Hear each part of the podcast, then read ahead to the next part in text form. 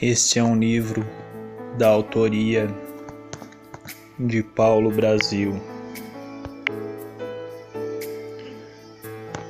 Tem como título A Suficiência de Cristo. Em Isaías, capítulo 59, versículos 16 e 17, nos diz: viu que não havia ajudador algum.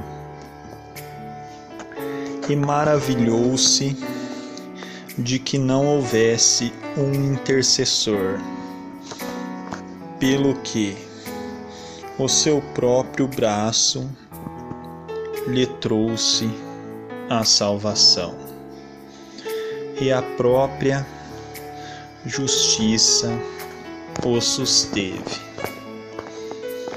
vestiu-se de justiça, como de uma couraça, e pôs o capacete da salvação na cabeça. Pôs sobre si a vestidura da vingança e se cobriu de zelo como de um manto.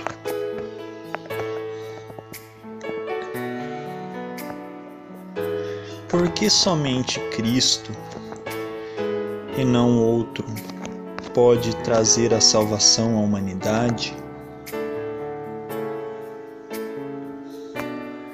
Temos visto na nossa modernidade e na nossa teologia contemporânea uma grande mudança no Evangelho quando se fala de salvação. Muitos apresentam Cristo como Salvador, mas muitos que dizem vir a Cristo não têm a consciência clara do pecado, do horror do pecado, do nojo do pecado. Por isso, vem a Cristo sem muita convicção do que na verdade são. Alguns vêm a Cristo alegremente e com um sorriso nos lábios, sem a mínima consciência do pecado que as escravizam. Isso parece não ser culpa apenas desses que assim vêm mas também daquele que expõe este novo Evangelho, que não é bíblico.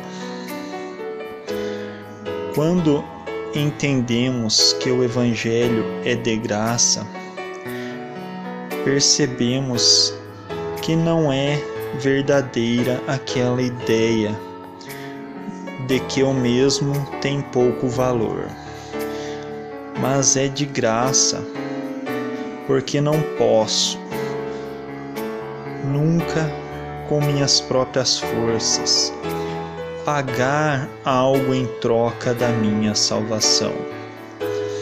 A diferença é radical.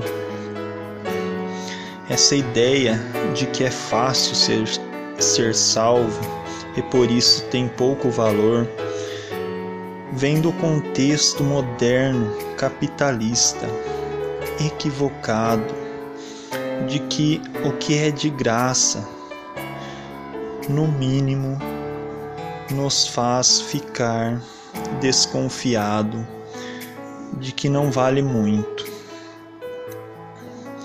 Mas o, o Evangelho, ao contrário, é de graça, exatamente porque vale muito vale tanto, visto que nada podemos fazer para pagar por ele.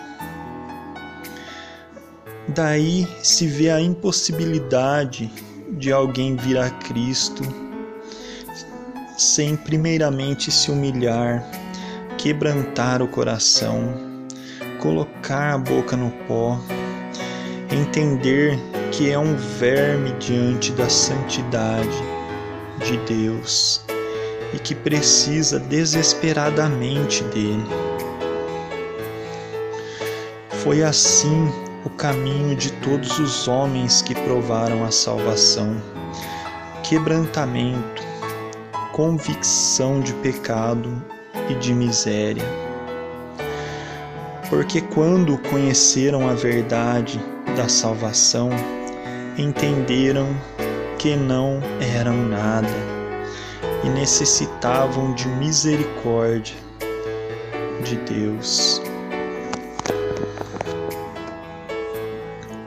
Usamos este texto do Velho Testamento porque há muita dificuldade na igreja de hoje de se pregar sobre os textos do Velho Testamento como se fosse um peso histórico sobre as costas da igreja e que ela precisa carregar. O Velho Testamento, assim como o Novo Testamento, é permeado de graça depois da queda, ninguém foi salvo por obediência à lei, mas pela graça de Deus. Dessa forma, se percebe que no Velho Testamento também a graça é evidente. Tanto tanto é que aqui no Velho Testamento, nesse texto, está sendo exposta uma doutrina que vai ser refletida por Paulo e pelo próprio Senhor Jesus Cristo. Neste texto de Isaías, já podemos ter a compreensão desta obra eficaz de Cristo. No versículo anterior, o versículo 15, podemos ler: Sim, a verdade sumiu, e quem se desvia do mal é tratado como presa. O Senhor viu isso e desaprovou o não haver justiça. Viu que não havia ajudador algum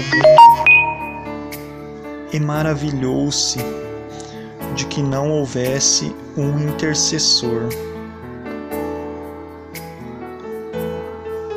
versículo 16.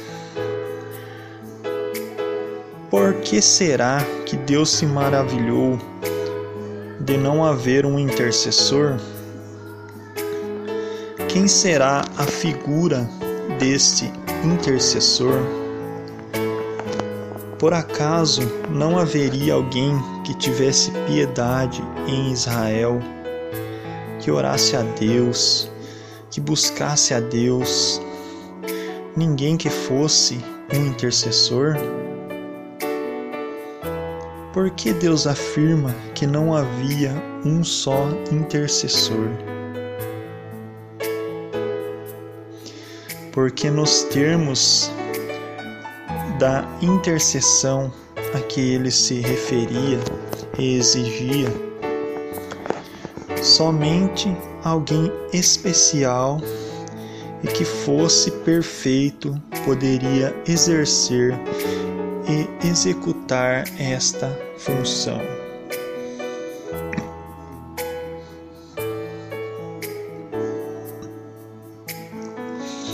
Em Isaías, capítulo 53, versículo 6, lemos: Todos nós andávamos desgarrados como ovelha, cada um se desviava pelo caminho, mas o Senhor fez cair sobre ele a iniquidade de nós todos. Sem dúvida, vemos aqui um texto que está se referindo a Cristo. Andávamos desgarrados como ovelhas, mas o Senhor fez cair sobre ele. Ele quem? Jesus Cristo. A iniquidade de quem? De todos nós. O que isso tem a ver com intercessão? Em português não podemos ter a noção correta. A palavra intercessor em Isaías, capítulo 59, versículo 16, tem a mesma raiz da palavra usada aqui para a expressão fez cair. De Isaías, capítulo 53, versículo 6. Na verdade, é a mesma palavra. A iniquidade de todos nós caiu sobre ele. Deus fez cair, fez convergir sobre Jesus. Palavra intercessão é a mesma palavra para a expressão fez cair sobre ele, porque ele não encontrou intercessor. temos que ir para Isaías capítulo 53, versículo 12. Contudo, levou sobre si o pecado de muitos e, e pelos transgressores intercedeu. Em Isaías 59, versículos 16 e 17, percebemos que o intercessor só poderia ser alguém que fosse perfeito e que levasse sobre si a culpa dos transgressores. Que relação existe entre o fazer cair e a intercessão?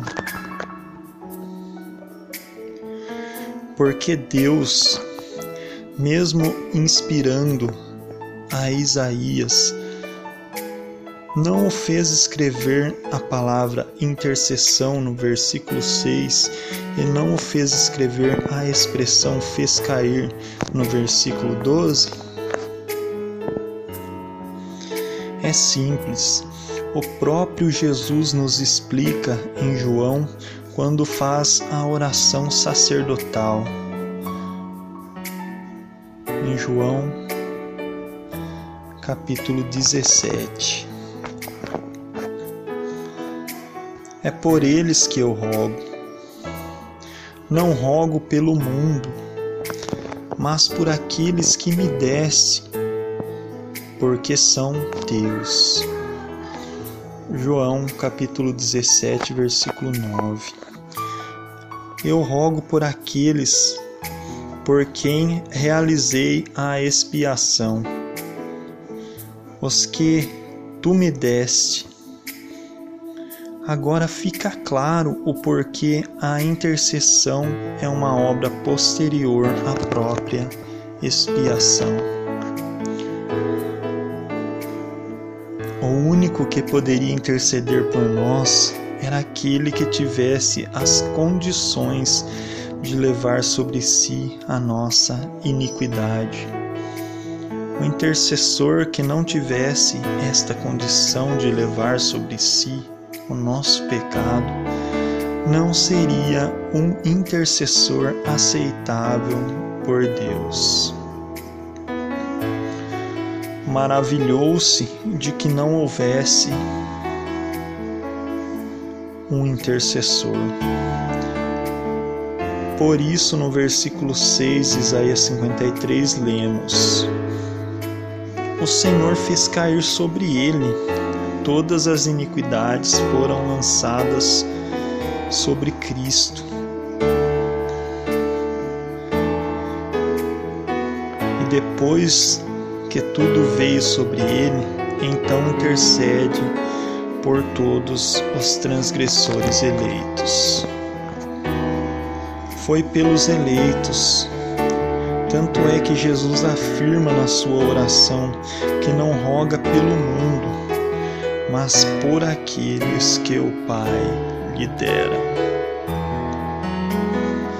Ele intercede por aqueles pelos quais morreu. Por isso é impossível haver salvação fora de Cristo. Para que o homem se apresente diante de Deus, ele terá de ser representado, de ter um representante. Muitas vezes negamos a Cristo e queremos ser nossos próprios representantes. Nós mesmos nos representamos dizendo: as minhas obras podem me trazer salvação. Mas se nos achegarmos diante de Deus com o que fazemos, seremos destruídos, porque Ele é justiça santa. Ao entender isso, podemos mostrar o lado negativo no que diz a respeito à impotência humana e à aplicabilidade desta verdade à vida do homem pecador. Se olharmos para Isaías 59, percebemos que os versículos 16 e 17 praticamente estão concluindo o capítulo. Este capítulo é excelente para se expor porque é um texto progressivo, onde as ideias são progressivas. Vemos que as ideias vão surgindo no texto com naturalidade. Por isso começamos quase pelo fim, porque agora podemos mostrar a, a perfeição da obra de Cristo e a impossibilidade das nossas próprias obras nos salvarem. Assim entenderemos porque só Ele é suficiente para a nossa salvação. Primeiramente, no início do capítulo, Isaías diz que o pecado traz separação entre os homens e Deus. Versículo 2: Muitos acham que pessoas que estão doentes ou com problemas têm tudo isso como um sinal de que Deus as desamparou ou que estão em pecado ou coisa dessa natureza. A Bíblia nunca diz isso. Pelo contrário, se lermos Romanos 8, veremos o oposto disso.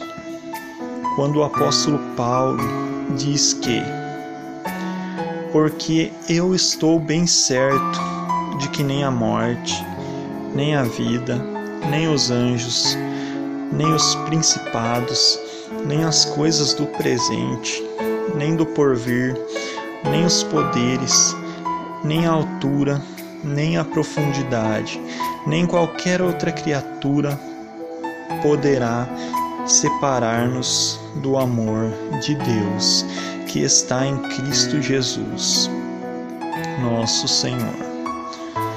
Romanos 8, versículos 38 e 39.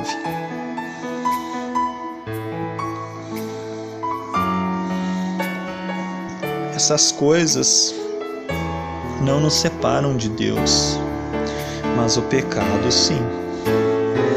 Este nos separa de Deus. Mas que pecado é esse?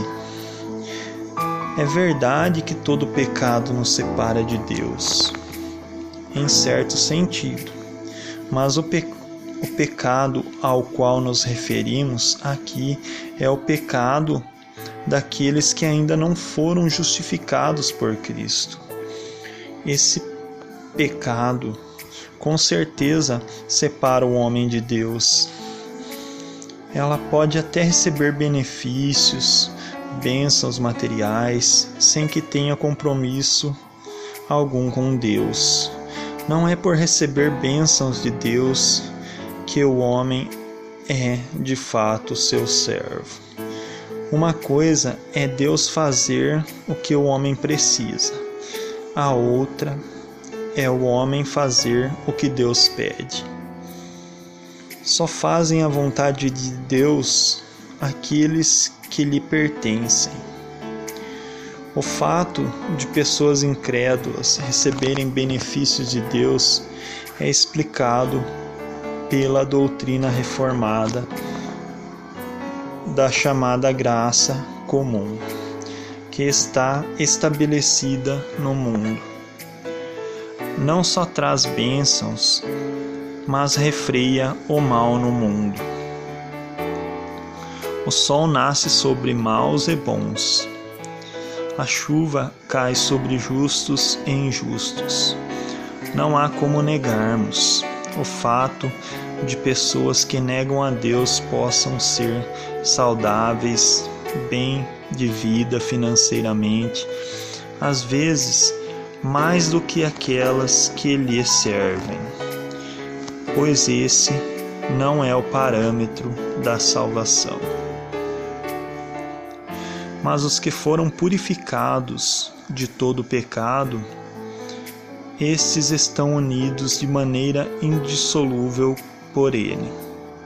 E até os pecados que são cometidos após esta união são perdoados quando confessados a, ele, a Deus. E a volta à alegria da salvação é restabelecida.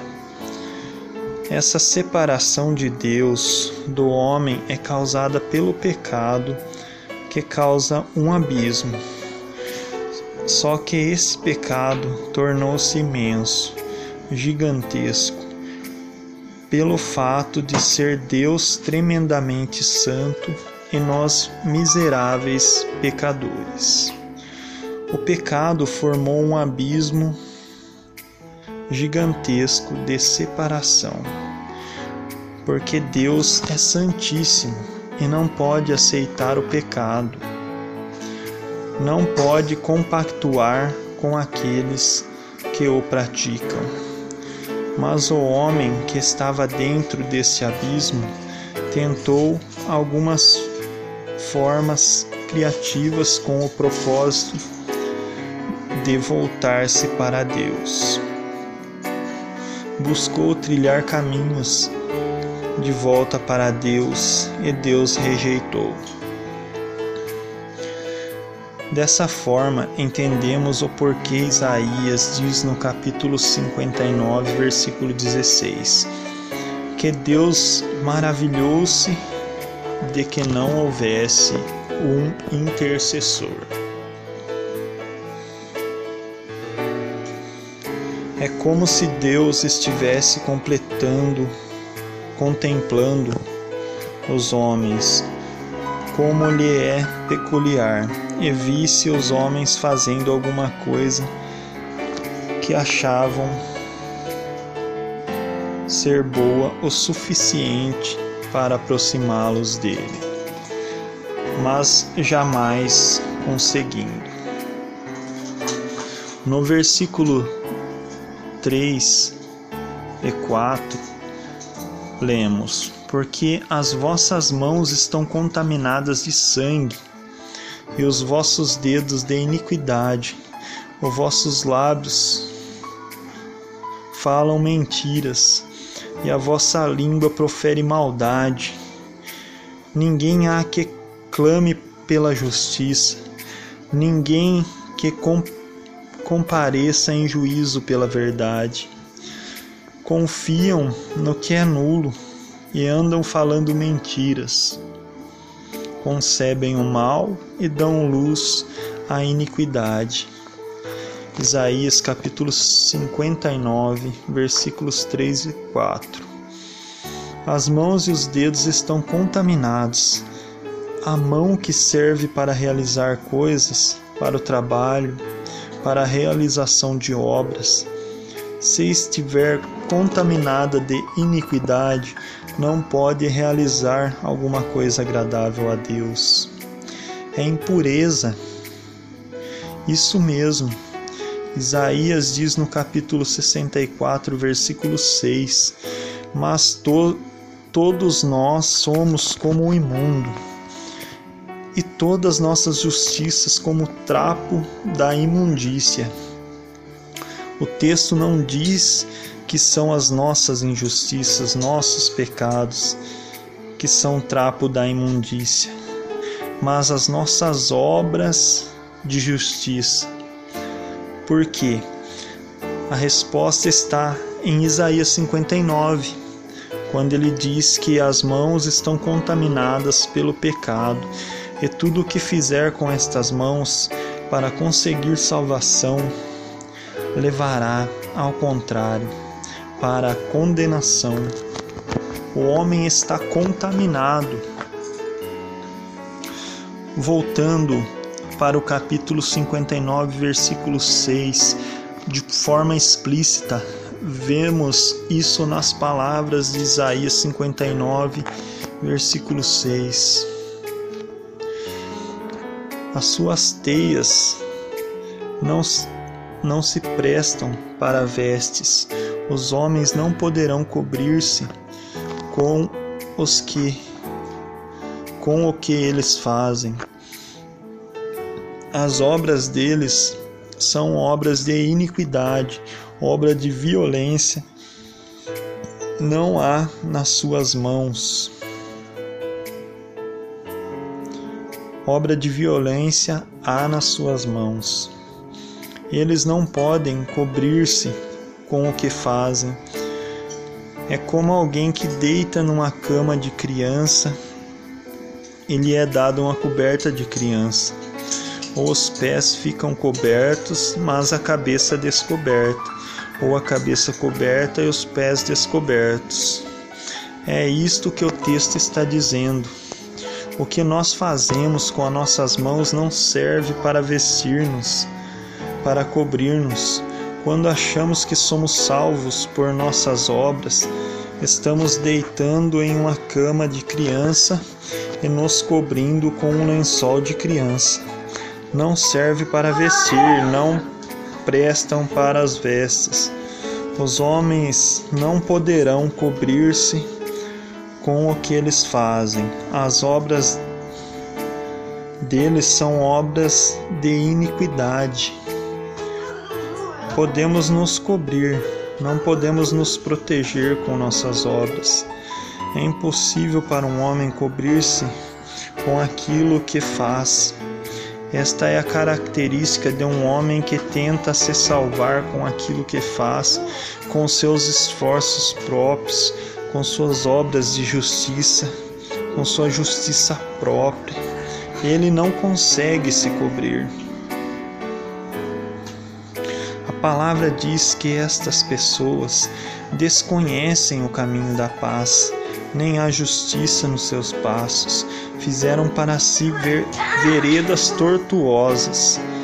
Quem andar por elas não conhece a paz, por isso está longe o juízo e a justiça não nos alcança. Esperamos pela luz, e eis que só há trevas, pelo resplendor, mas andamos na escuridão. Isaías 59, versículos 8 e 9. Literalmente, veredas tortuosas significa caminhos de pedra, ou seja, um atalho. Os homens tentam fazer atalhos e quem anda por esses atalhos não conhece a paz. Que caminho é esse? Que atalho é esse? O de suas próprias obras. A salvação tornou-se impossível ao homem pelo que ele é ou pelo que ele faz. Por isso Deus olha e diz: não há intercessor suficiente. E diz o texto que ele mesmo com seu próprio braço lhe trouxe salvação e a sua própria justiça o susteve. Versículo 16. Foi Deus que com seu braço forte nos trouxe salvação e com sua própria justiça nos susteve. Isto fica claro agora, porque Deus teve de nos trazer a salvação porque o homem não é suficiente em si mesmo. Ele precisa da, da obra do próprio Deus. Trilharam caminhos para si mesmos, mas Deus disse que esses caminhos conduzem à morte. O caminho é o que Deus mesmo traçou. No versículo 17, vemos um verbo muito interessante: vestir. Vestiu-se de justiça. Este verbo é literalmente a mesma palavra usada no versículo 6. As suas teias não prestam para vestes.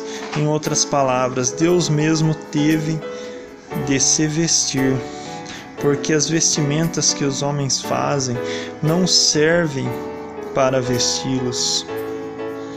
Por isso, ele mesmo teve de se vestir para poder trazer salvação aos homens. Diz a palavra no versículo 17 que ele vestiu-se de justiça, como de uma couraça, e pôs o capacete da salvação na cabeça, pôs sobre si a vestidura da vingança e se cobriu de zelo, como de um manto. Paulo, em Efésios 6, quando fala do combate do cristão, está se lembrando desse texto, está, estava se lembrando da grandeza do próprio Deus que se vestiu com a couraça da justiça, que colocou o capacete da salvação e que tomou sobre si a vestidura da ira de Deus e se cobriu do zelo do Senhor. Paulo estava se referindo à obra do próprio Deus que veio trazer salvação aos homens perdidos e inabilitados para realizar sua própria salvação. Agora afirmamos que nós só, só poderemos ser salvos pela suficiência de Cristo, da sua obra, mas que suficiente ninguém encontrará a verdadeira salvação se não encontrar o verdadeiro Salvador, Jesus Cristo, vestido de justiça. Obra da sua humilhação, sobre ele caiu a justiça de Deus, e ele nos cobriu com a sua justiça e nos tirou da situação vergonhosa de despidos de justiça, obra da, de humilhação. Devemos nos apresentar diante de Deus dizendo: Não tenho nada para te oferecer. Tem piedade de mim, miserável pecador. Ó oh, Senhor, tu que estás vestido de majestade e glória, que és poderoso para resgatar-me das trevas. Dá-me tua salvação, despidos de toda vaidade, soberba, presunção e justiça própria. Nos apresentaremos a Ele dizendo: Eu dependo da tua justiça, quero ser salvo pela tua justiça, quero ser declarado justo pela tua justiça assim encontraremos salvação. Para finalizar, temos de ver o versículo 21. Quanto a mim, esta é a minha aliança com eles, diz o Senhor, o meu espírito que está sobre ti, as minhas palavras que pus na tua boca, não se apartarão dela, nem de teus filhos nem da dos filhos de teus filhos. Não se apartarão desde agora e para todo sempre, diz o Senhor. Sabe qual é a nossa esperança? Sabe por que podemos nos prender a esse texto? Porque ele termina dizendo: Diz o Senhor. Se ele diz: vai acontecer e acontece. Ninguém pode se interpor entre o que ele diz e o que e o que fará. Em Isaías, capítulo 46, versículo 11, ele diz: Eu o disse, eu também o cumprirei. Tomei este propósito, também o executarei. Eu fiz um plano e o executarei. Podemos nos agarrar a estas verdades, sabendo que vamos até o fim, porque aquele que nos deu a salvação a susterá e manterá. E ao que não o conhece ainda, o caminho é o da súplica, do rogo, do clamor. Ponho o rosto no pó e peça que Deus tenha compaixão e que o Espírito do Senhor possa convencê-lo do seu pecado e fazê-lo vir vir a ele suplicando por piedade, porque é um perdido pecador. Faça isso e verá a glória de Deus. Amém.